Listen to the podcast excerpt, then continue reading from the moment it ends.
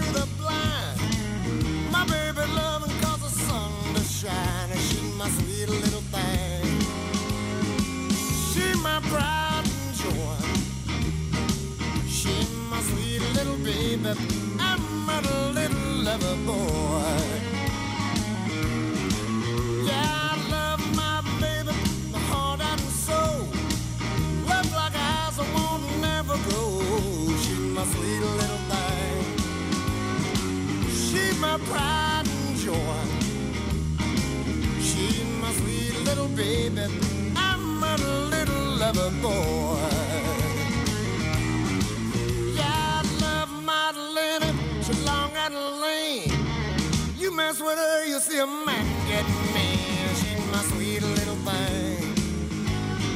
She my pride and joy. She my sweet little baby. I'm a little lover boy.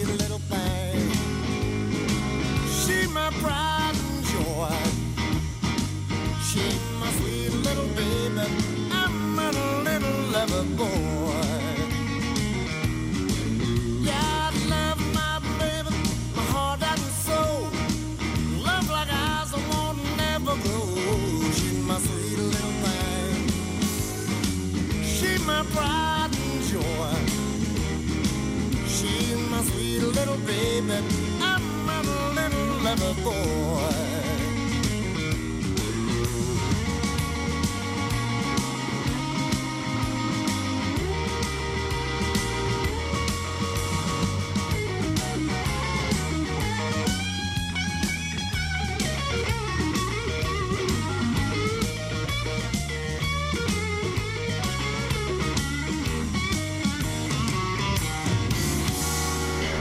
Hoje no universo do rock blues, começámos esta edição semanal eh, do Consultório Jurídico, em que trazemos as dúvidas dos ouvintes, também os conselhos do Dr.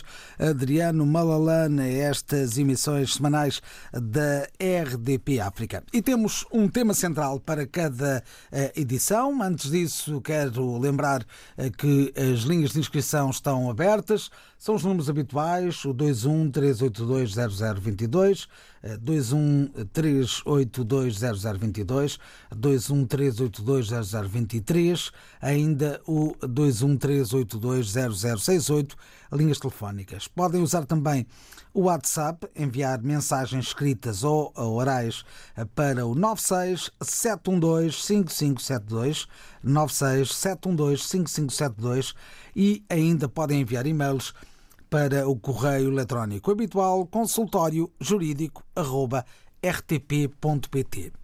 Vamos então ao tema desta semana e no consultório jurídico de hoje vamos abordar a figura da execução específica. Boa tarde. Boa tarde. Eh, de facto, o tema do consultório jurídico de hoje é a execução específica.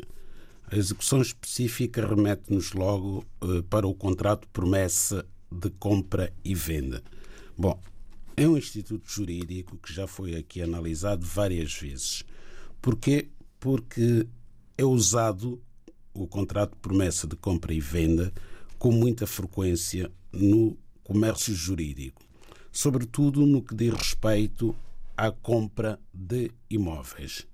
Sabemos que em Portugal há uma grande pressão imobiliária porque há pouca oferta eh, de imóveis e há muita procura e os preços, inclusivamente, têm vindo a subir nos últimos anos. Ora, as pessoas normalmente, quando pretendem adquirir um imóvel, celebram primeiro um contrato promessa de compra e venda.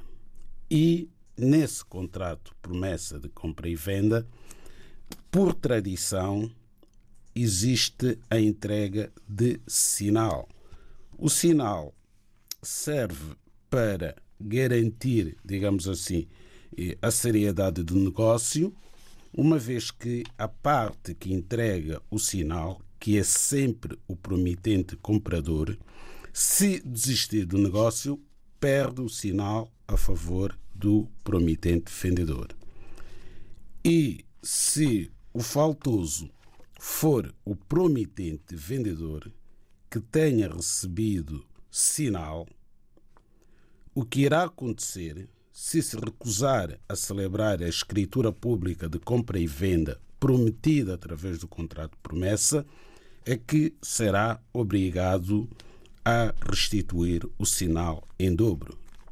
Isto é pacífico, acho que os nossos ouvintes estão familiarizados com esta matéria. Agora, há casos em que no contrato promessa não existe sinal. É menos frequente, mas pode acontecer.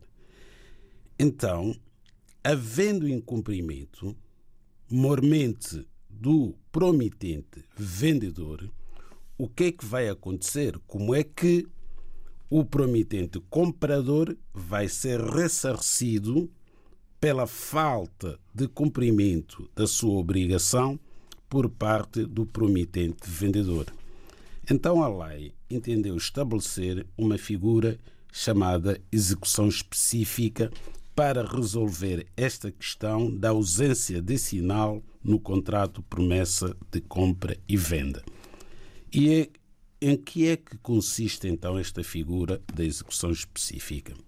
A lei é muito clara ao dizer que se alguém se tiver obrigado a celebrar certo contrato e não cumprir a promessa, pode a outra parte, na falta de convenção em contrário, obter sentença que produza os efeitos da declaração negocial do faltoso.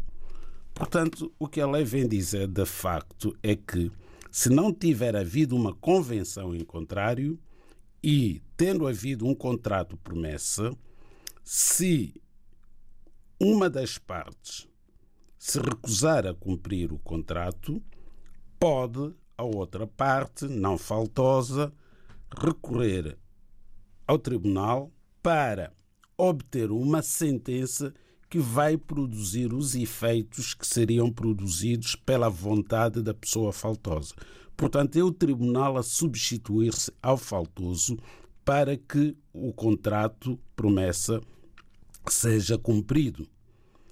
E a lei acrescenta que entende-se haver convenção em contrário se existir sinal ou tiver sido fixada uma pena para o caso de, no, de não cumprimento da promessa. Portanto, sempre que existir sinal, significa que existe uma convenção que não permite o uso da execução específica. Porquê? Porque a parte que sai prejudicada pela falta de vontade negocial do faltoso, irá recorrer ao mecanismo do sinal para ser ressarcida. O consultório jurídico da RDB África está cada vez mais perto de si. Envie as suas dúvidas ao Dr. Adriano Malalane através do e-mail consultóriojurídico.rtp.pt e ouça as respostas ao sábado ao meio-dia na IRTP África. Consultório Jurídico. Estamos aqui para ajudar. E assim ficamos a conhecer um bocadinho melhor esta figura da execução específica na edição desta semana do Consultório Jurídico. Podem continuar a ligar os números habituais e inscreverem-se na uh, edição de hoje do Consultório Jurídico, colocando por isso uh, questões diretamente ao jurista Adriano Malalane os números são os habituais: 213820022, 213820023, ainda 213820068. Há ainda uh, o número no WhatsApp, que podem também usar, 967125572. Este número serve para deixarem mensagens escritas ou gravações em áudio. 967125572. E depois tem também o correio eletrónico consultório jurídico rtp.pt.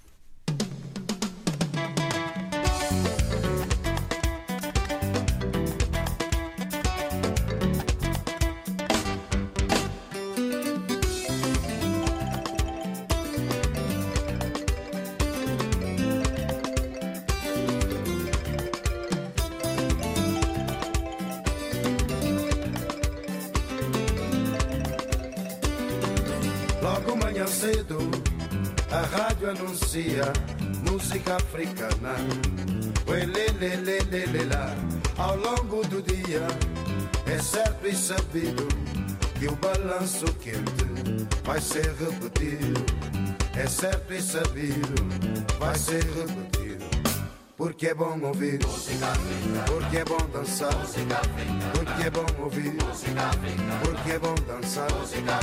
Porque tem feitiço e sem dar por isso o corpo começa a gingar. Começa a gostar. Começa a pedir. Começa a gozar com essa música africana. Gozar com essa música africana. Gozar com essa música africana.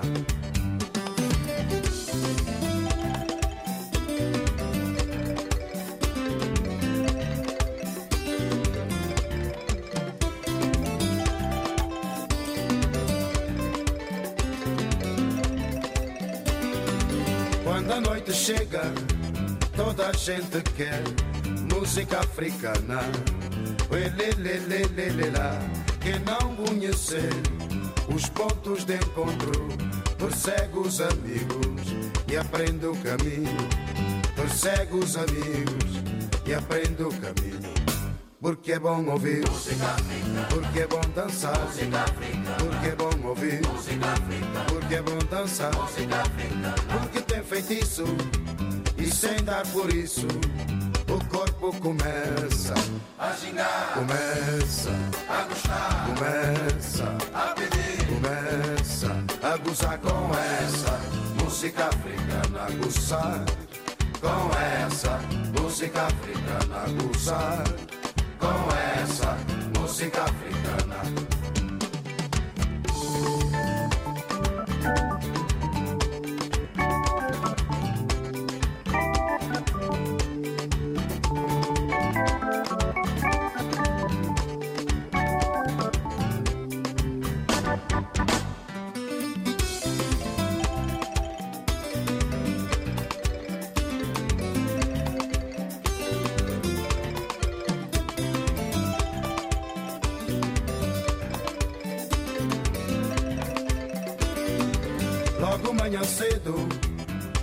Rádio anuncia música africana. Uelelelelelelá. Ao longo do dia, é certo e sabido que o balanço quente vai ser repetido. É certo e sabido, vai ser repetido.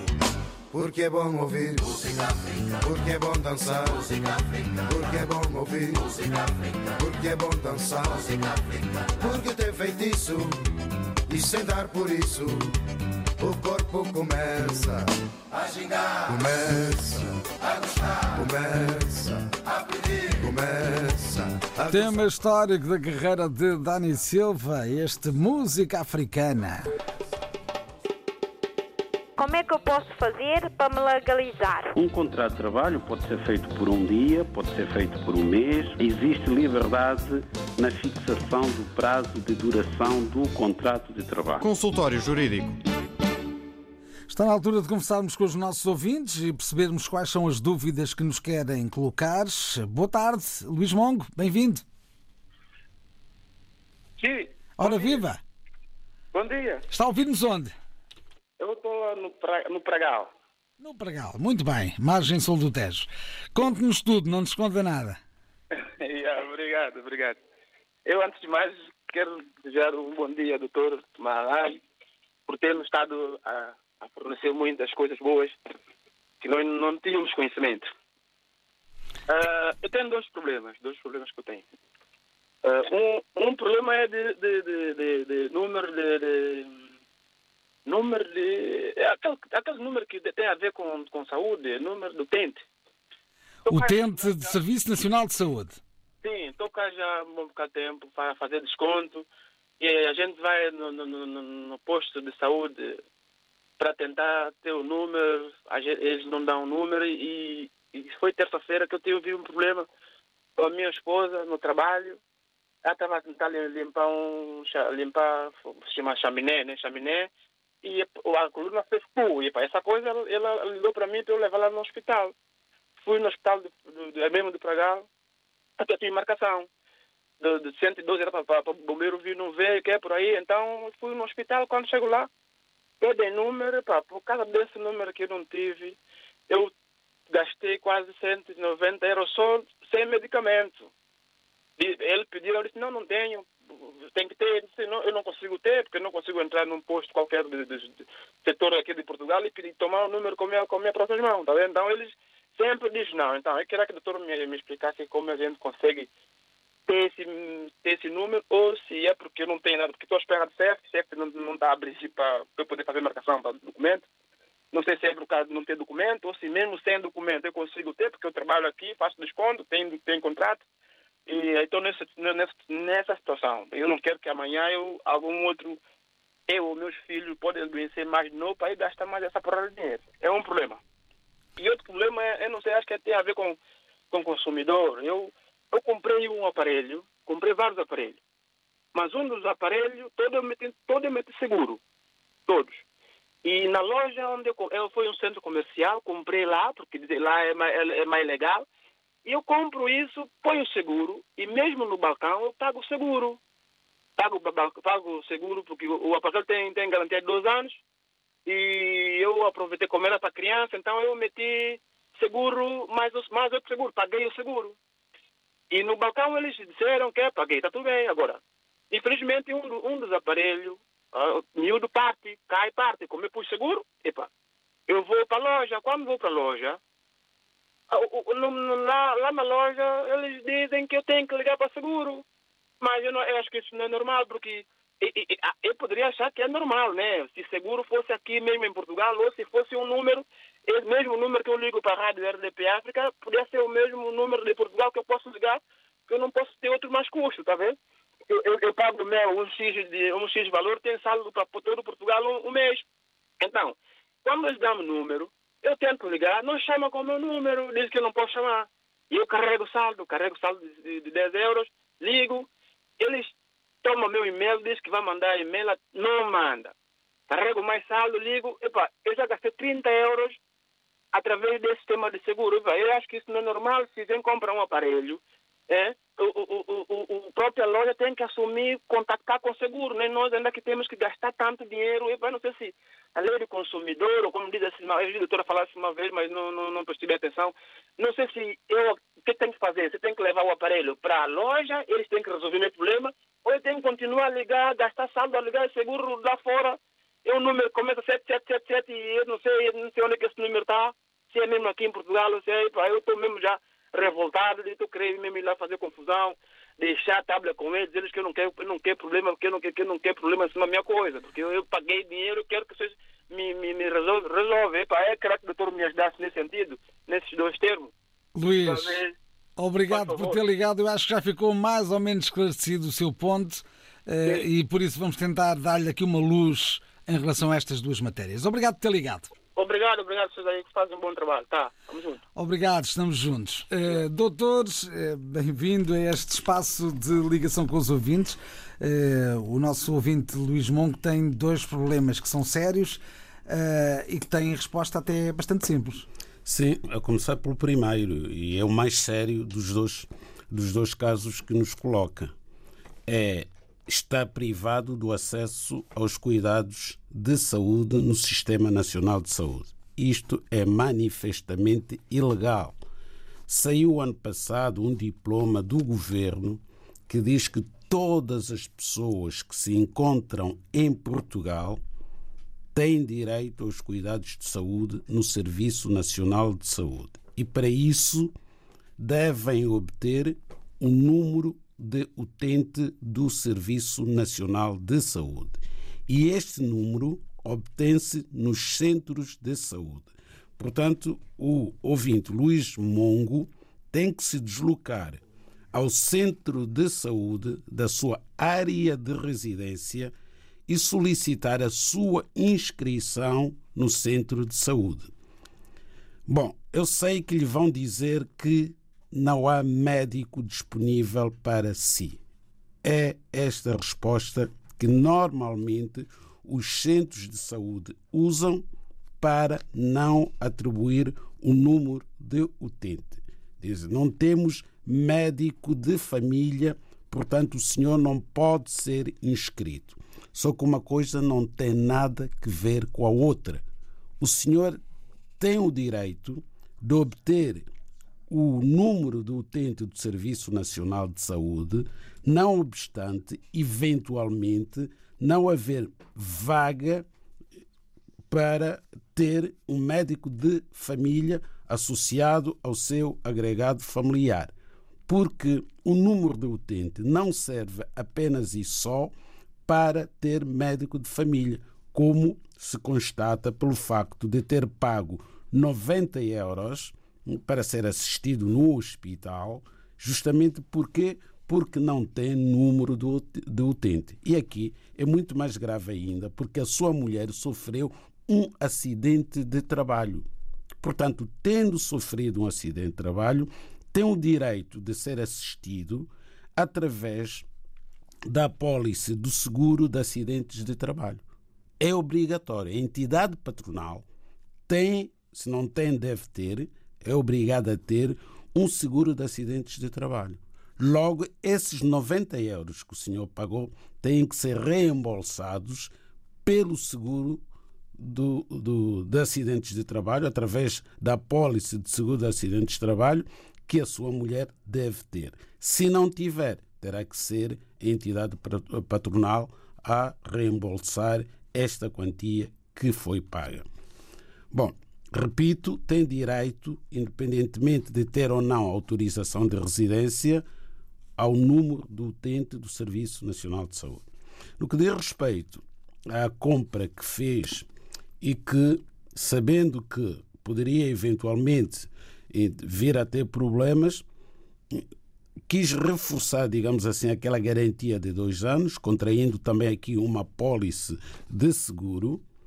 Ora, houve um, um acidente com esse mesmo aparelho, com seu filho, e voltou à loja onde fez a compra. A loja é obrigada a receber o aparelho para ser reparado, caso tenha reparação, ou a entregar um novo aparelho acoberto, portanto, deste seguro que o senhor contratou. Não é o senhor Luís Mo Mango, Mongo. Mongo, aliás, não é o senhor Luís Mongo que terá que procurar, porque nem sabe onde é que está esta companhia de seguros, não é da sua responsabilidade, é a loja que tem a obrigação de acionar o seguro. Não o faz, o senhor tem duas hipóteses. Pode ir a uma associação de defesa do consumidor, chamada DECO, vai à internet e vai ver onde é que é esta associação, apresentar a sua reclamação. A associação vai ajudá-lo portanto, acionar esta, esta apólice de seguro junto do estabelecimento que lhe vendeu o, o aparelho, ou, em alternativa, pode colocar uma ação em tribunal, pode pôr uma ação em tribunal contra a empresa que vendeu o aparelho. Para isso, terá necessariamente que contratar um advogado. Como é que eu posso fazer para me legalizar? Um contrato de trabalho pode ser feito por um dia, pode ser feito por um mês. Existe liberdade na fixação do prazo de duração do contrato de trabalho. Consultório Jurídico. Estamos na edição semanal do Consultório Jurídico. Trago agora a antena o ouvinte Fernando Silva. Boa tarde. Boa tarde, amigo Ora viva. eh, Nuno Sardinha e o, senhor, o, o doutor Adriano Malalami. Ah, ok, Sr. doutor, vou colocar uma questão, um problema que eu tenho, uma não, du- duas, é, barulho, barulho e racismo. Quer dizer, não são tudo em conjunto, não. Primeiro é o, é o barulho, segundo é o racismo. Vou explicar. Eu vivo aqui no Algarve, Albufeira, num prédio novo. Eu sou o único o negro no prédio. yeah. Ente- Vamos falar primeiro do barulho, que é o, sou o único negro no prédio. Pronto, estou aqui há quatro anos, quatro anos e alguns meses aqui. E eu também sou o único inquilino, porque no prédio, que deve ter aí, não sei, eh, cerca de 12 apartamentos ou 10, uma coisa, assim, não tenho, não, não, não, não sei concretamente. E aqui, durante quatro anos e tal, não houve problema nenhum. yeah. Mas Também não havia ninguém, não é? Hã? Também não havia ninguém. Reclamou, ninguém reclamou. ninguém reclamou nada durante em relação ao barulho, durante quatro anos em Itália. Quando começou eh, o problema da pandemia, e que, há há seis meses atrás começou uma situação, porque no prédio todo só dois, eh, o- eh, duas pessoas que começaram a reclamar. Quer dizer, eu, para ser é sincero, é, é só dois Quem é que faz o barulho, afinal? contra mim. Quer dizer, dois apartamentos contra mim, porque eu sou inclino, um dos de- pronto, do, do- do- donos de apartamentos aqui no prédio. Como é que foi? Do barulho foi o seguinte, porque cheguei a certa altura que apanhei esse saluço. Saluço. Alô? Encontrou, encontrou o quê? Desculpe. Saluço. Comecei-me a saluçar. Apanhei um saluço crónico. Apanhou, apanhou um soluço crónico. Cló- crônica, sim, senhoria. E fui ao médico. E o médico receitou, eh, quase o médico deu-me um conselho para falar com meus vizinhos que isso vou tomando medicamento, um para cinco dias, o outro para sete dias. Então, os vizinhos têm que ter paciência, que é para isso.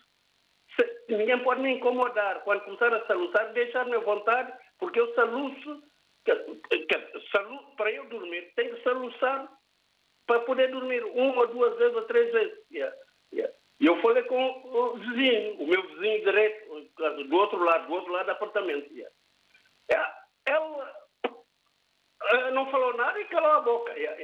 Mas isso não passou nem três minutos ou quatro minutos, comecei a saluçar, comecei a reclamar e comecei a gritar e coisa. Yeah.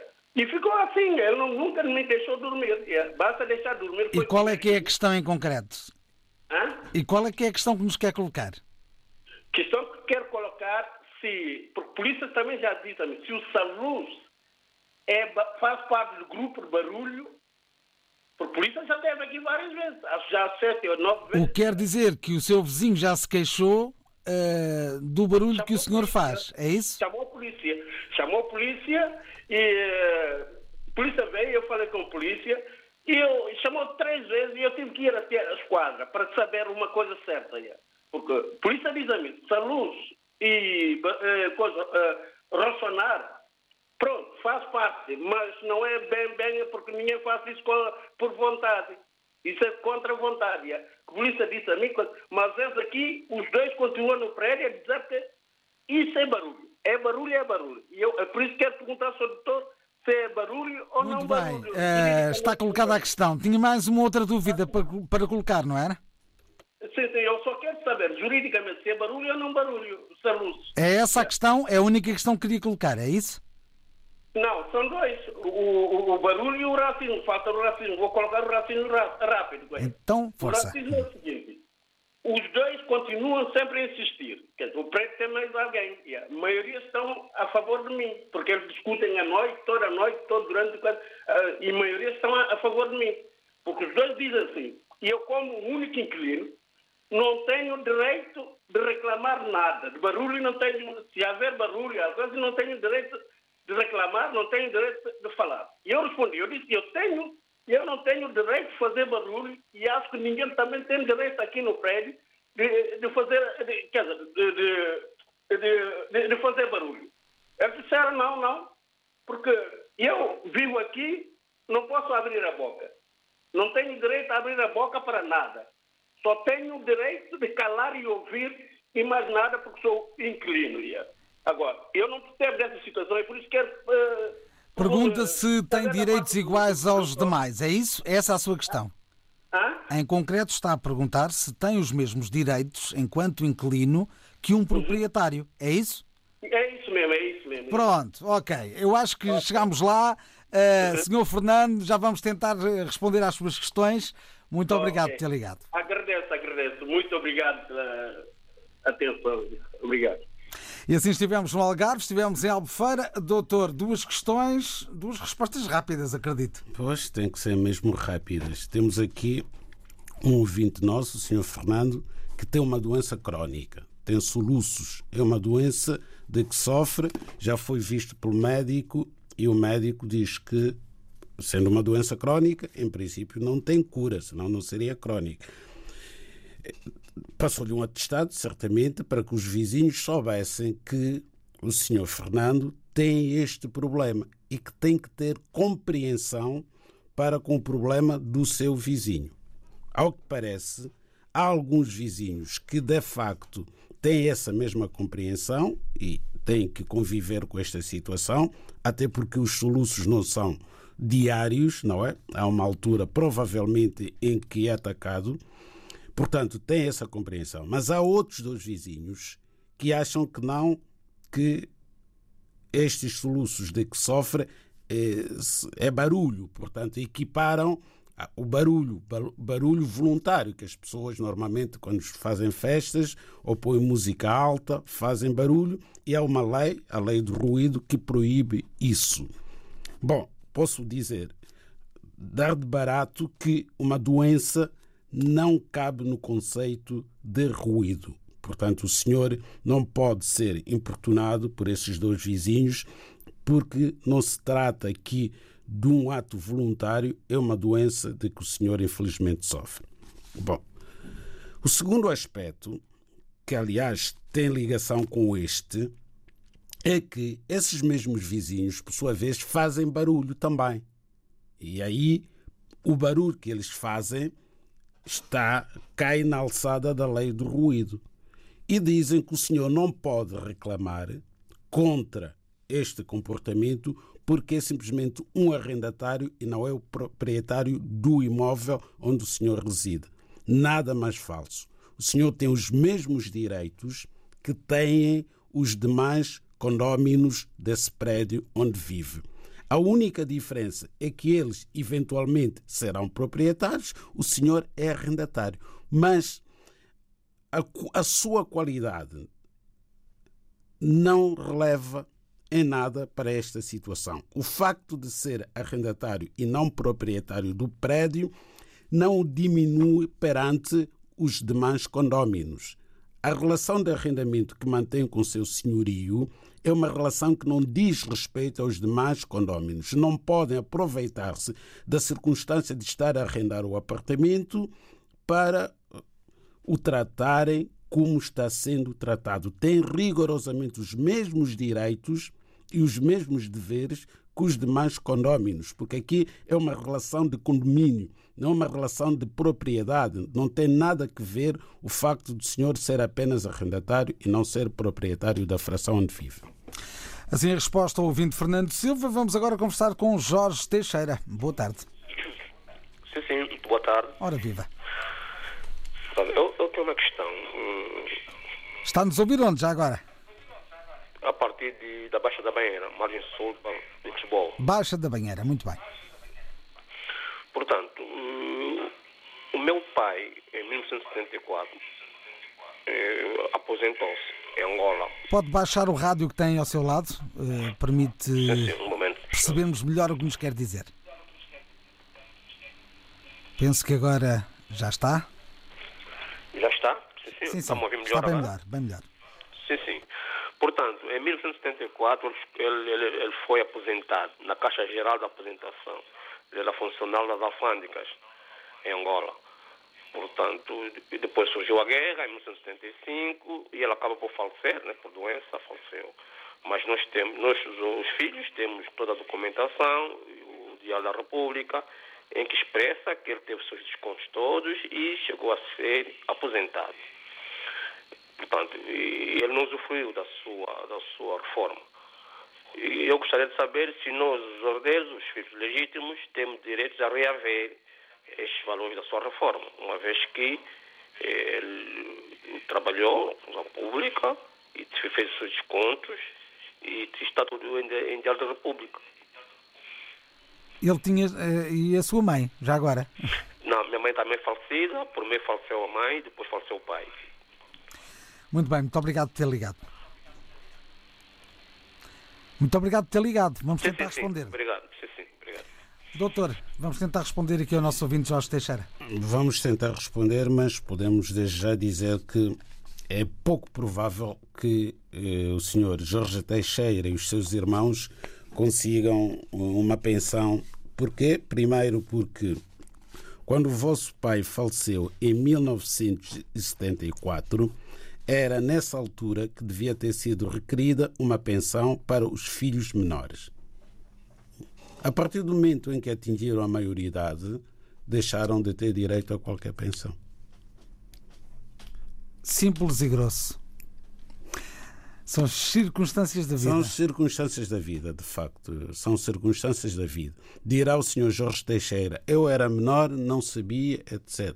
Tinha que ter um representante legal que devia ter requerido a pensão, porque se o seu pai era pensionista, de facto, os seus herdeiros, uma vez que a vossa mãe já tinha falecido, eram os filhos.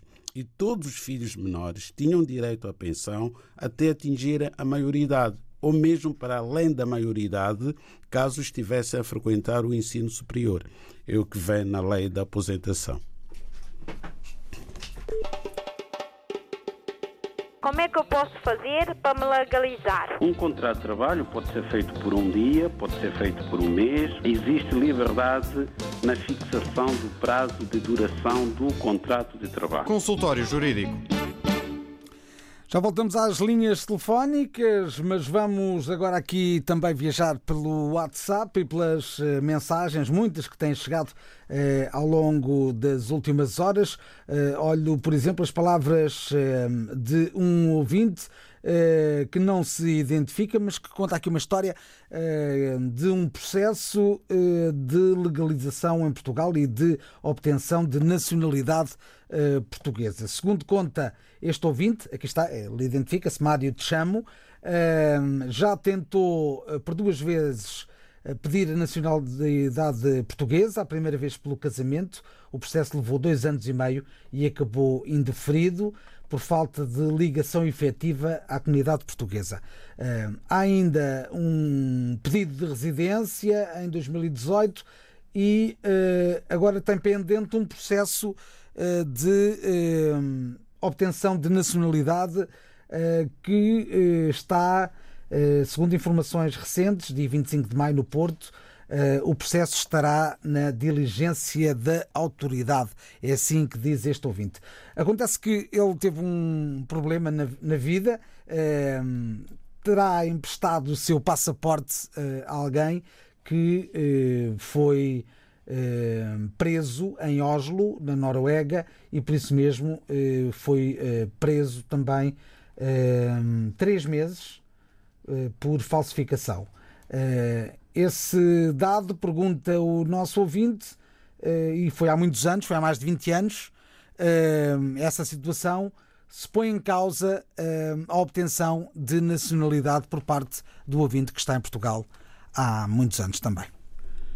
Bom, vamos tentar responder aqui às perguntas do Sr. Mário Chamo, portanto, que tem aqui alguns processos pendentes e outros que já foram arquivados. Bom, eh, há aqui uma certa confusão, pelo menos eh, avaliar pelo que eh, escreveu no, no, na mensagem, porque vamos tentar explicar como é que as coisas se passam. O senhor Mário Chamo foi condenado uh, a uma pena de três meses, não foi? De prisão. Ora, esta pena de três meses de prisão, não é?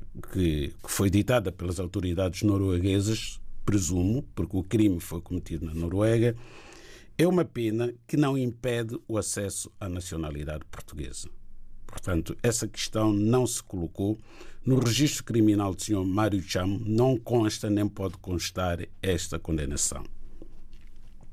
Ainda que constasse, a, a, a, esta data, portanto, passados esses anos todos, já teria sido retirado do, do seu cadastro. Portanto, não é impeditivo, esta condenação não é impeditiva do acesso à nacionalidade portuguesa, porque a lei vem dizer que só, só é impeditivo a condenação só é impeditiva quando eh, o requerente tiver sido condenado a uma pena de prisão efetiva de moldura penal igual ou superior a três anos. Portanto, a pena em concreto tem que ser uma pena de prisão efetiva igual ou superior a três anos. Não foi o caso.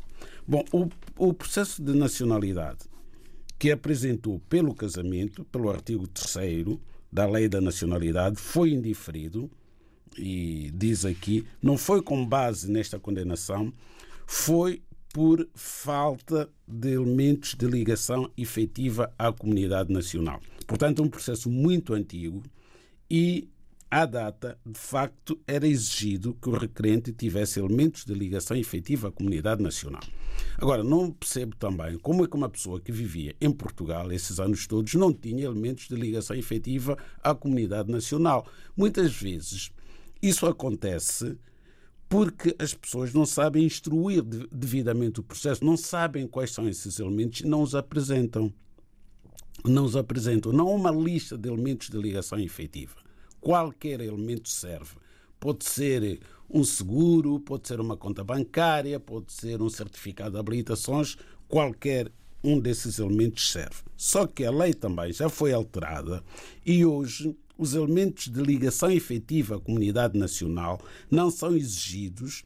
Presume-se existir essa ligação efetiva quando se trata de cidadãos dos países de língua oficial portuguesa, o caso do Sr. Mário Cham. Portanto, se voltar a fazer um pedido de nacionalidade, diz que tem um pedido pendente no Porto, esse pedido pendente no Porto não é pelo casamento. Porque se fosse pelo casamento, a única conservatória com competência para o efeito é a Conservatória dos Registros Centrais. Se tem um processo no arquivo do Porto, é porque é um processo de naturalização, é pelo tempo de residência. Portanto, terá optado o ouvinte por entrar com um processo pelo tempo de residência. Agora, se não tiver autorização de residência, porque depois vem dizer que pediu autorização de residência em 2018, isso quer dizer que não tem autorização de residência, também esse processo vai ser indiferido. Portanto, o melhor é procurar um advogado que perceba destas matérias, que eventualmente o irá aconselhar a desistir do processo do Porto, porque vai ser indiferido caso não tenha cinco anos de residência legal em Portugal, e entrar com um novo processo pelo casamento na Conservatória dos Registros Centrais, em que a condenação não releva e também, por um lado, e por outro lado, não lhe vão ser exigidos quaisquer elementos de ligação efetiva à comunidade portuguesa, porque é cidadão de um país de língua oficial portuguesa. Aí ficaram as notas fundamentais em relação a este ouvinte. Há aqui eh, uma outra ouvinte eh, que diz que entregou todos os documentos o ano passado, já, no CEF, e pediu agendamento. O que é certo é que ninguém lhe responde. Isso pode acontecer? Entregou os documentos. Mas não sabemos quais. É, fez uma manifestação de interesse, não é? Porque para uma pessoa obter uma autorização de residência no CEF é sempre através de um agendamento prévio.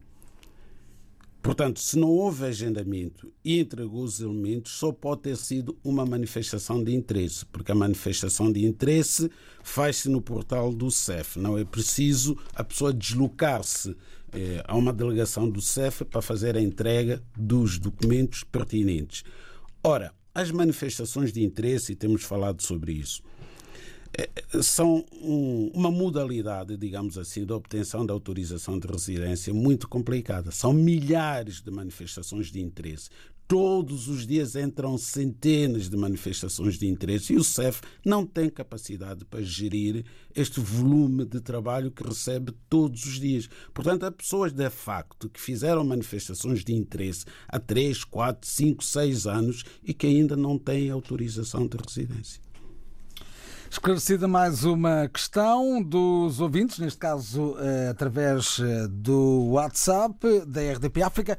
Volto à linha telefónica. Deusa, Deusa Alexandra, está connosco? Se calhar já não está. Tínhamos connosco Deusa Alexandra, eh, ouvinte da IRDP África. Vamos ainda também olhar outros uh, outros esclarecimentos uh, de, que foram colocados através uh, da internet.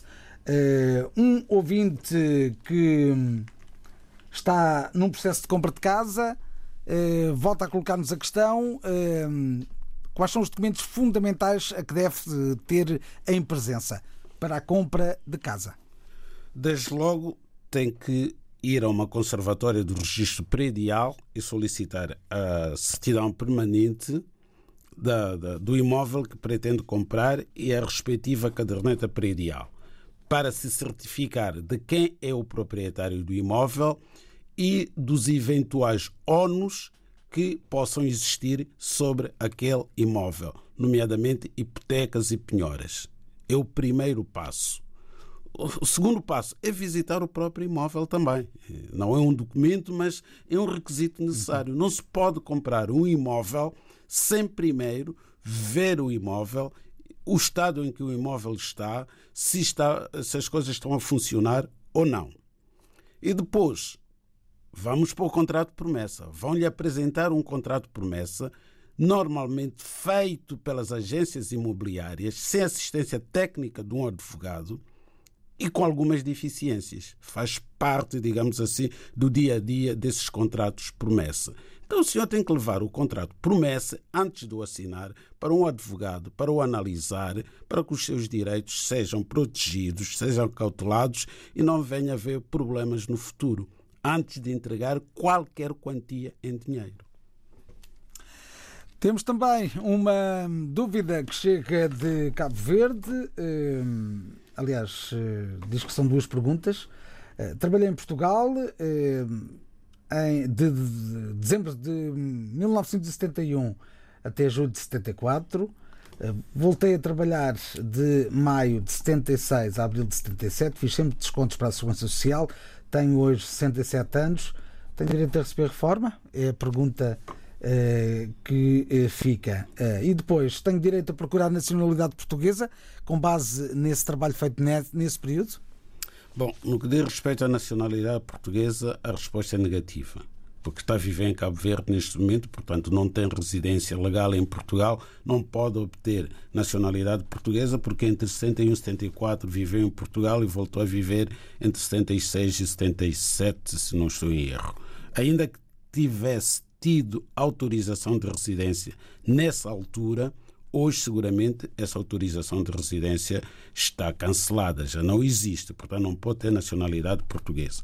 Quanto a uma eventual pensão da Segurança Social, nada melhor do que requerer a pensão. Vai ser a própria Segurança Social a pronunciar-se se tem ou não tem, em função dos descontos que tiver feito nesse período em que esteve a trabalhar. E assim estivemos no consultório jurídico. Como é que eu posso fazer para me legalizar? Um contrato de trabalho pode ser feito por um dia, pode ser feito por um mês. Existe liberdade na fixação do prazo de duração do contrato de trabalho. Consultório Jurídico.